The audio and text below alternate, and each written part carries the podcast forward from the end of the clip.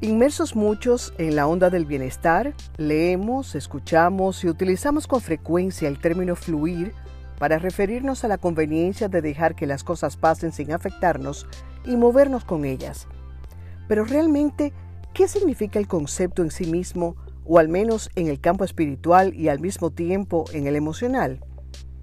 Para comenzar, fluir nada tiene que ver con asumir una actitud pasiva o esperar que las cosas simplemente pasen está más bien conectado con el concepto de concentración o mindfulness, como dicen los anglosajones o los que prefieren el spanglish que personalmente rechazo. Fluir es vivir el aquí y el ahora, poniendo todo nuestro esfuerzo y voluntad en procura de algo, pero sin dejar que las eventualidades, reveses o circunstancias nos afecten si las cosas no salen como las esperábamos, pues a fin de cuentas todo tiene un propósito. Pongamos un ejemplo. ¿Te has fijado en cómo corre el agua de un río?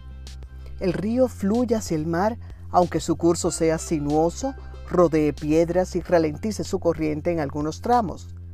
Así también es nuestra vida, solo que no todos aprendemos a fluir así, a erguirnos fuertes a pesar de los tropiezos o a evitar actitudes negativas frente a los contratiempos. Decirlo es más fácil que ponerlo en práctica, como todo, pero en la medida en que tomamos tiempo para reflexionar, en la medida en que cultivamos nuestra vida espiritual, asimismo vamos entendiendo todo lo que necesitamos para aprender a fluir. Pero sigamos con la definición del concepto aplicado para vivir mejor y alimentar nuestra fuente interior donde residen las intenciones, emociones y sentimientos que dan paso a nuestras actitudes, reacciones, así como a los mensajes corporales y verbales que construimos de manera consciente e inconsciente y con los que comunicamos constantemente.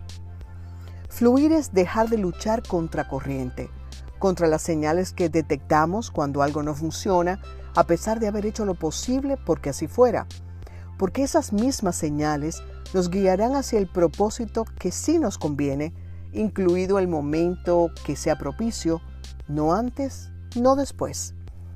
Ese propósito puede ser un trabajo, un proyecto, una casa, una pareja, cualquier cosa. Fluir es aprender a aceptar y también a dejar ir, a perdonar, pero asimismo es igualmente aprender a recibir. Lo digo porque me resulta impresionante las muchas personas que dudan merecer lo bueno que les llega en la vida o simplemente que son incapaces de identificar todas esas cosas positivas que las acompañan. Y eso debe ser, además de desgraciado, estancarse y revolverse en arenas movedizas o en un pantano del que es complicado salir.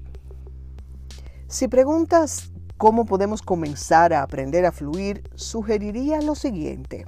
1. Descubre tu vocación y prepárate para desarrollarla, no importa la edad que tengas. 2.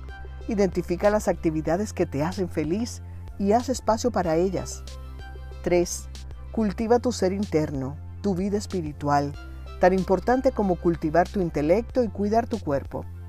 4. Conócete a ti mismo, algo que puede llevarnos toda la vida o una buena parte de ella.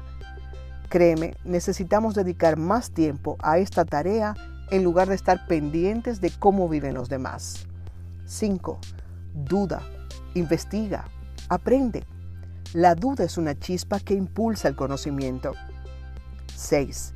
Cultiva el arte de escuchar, no solo porque ahí descansa el éxito de una buena conversación, sino porque así aprendemos más y nos hacemos capaces de desarrollar la empatía. 7. No creas todo lo que ves ni tampoco todo lo que oyes o te cuentan. Detrás de cada hecho hay información que no tenemos y hacer juicios o seguir corrientes sin criterio propio nos lleva a equívocos dañinos y a convertirnos en parte del rebaño. 8. Sé selectivo con lo que consumes en los medios de comunicación y sobre todo en las redes sociales, a las que también hay que racionar el tiempo que les dedicamos, evitando la dependencia.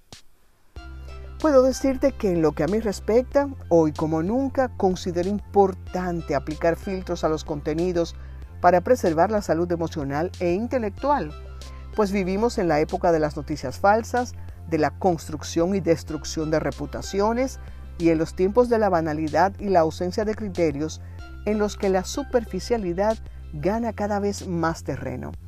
Pero la decisión es nuestra, es un derecho como parte de la libertad del individuo. Mientras tanto, fluyamos, vivamos, pongamos nuestros mayores y mejores esfuerzos para seguir construyendo nuestra mejor versión y ser felices el tiempo que dure nuestro viaje en esta dimensión y plano.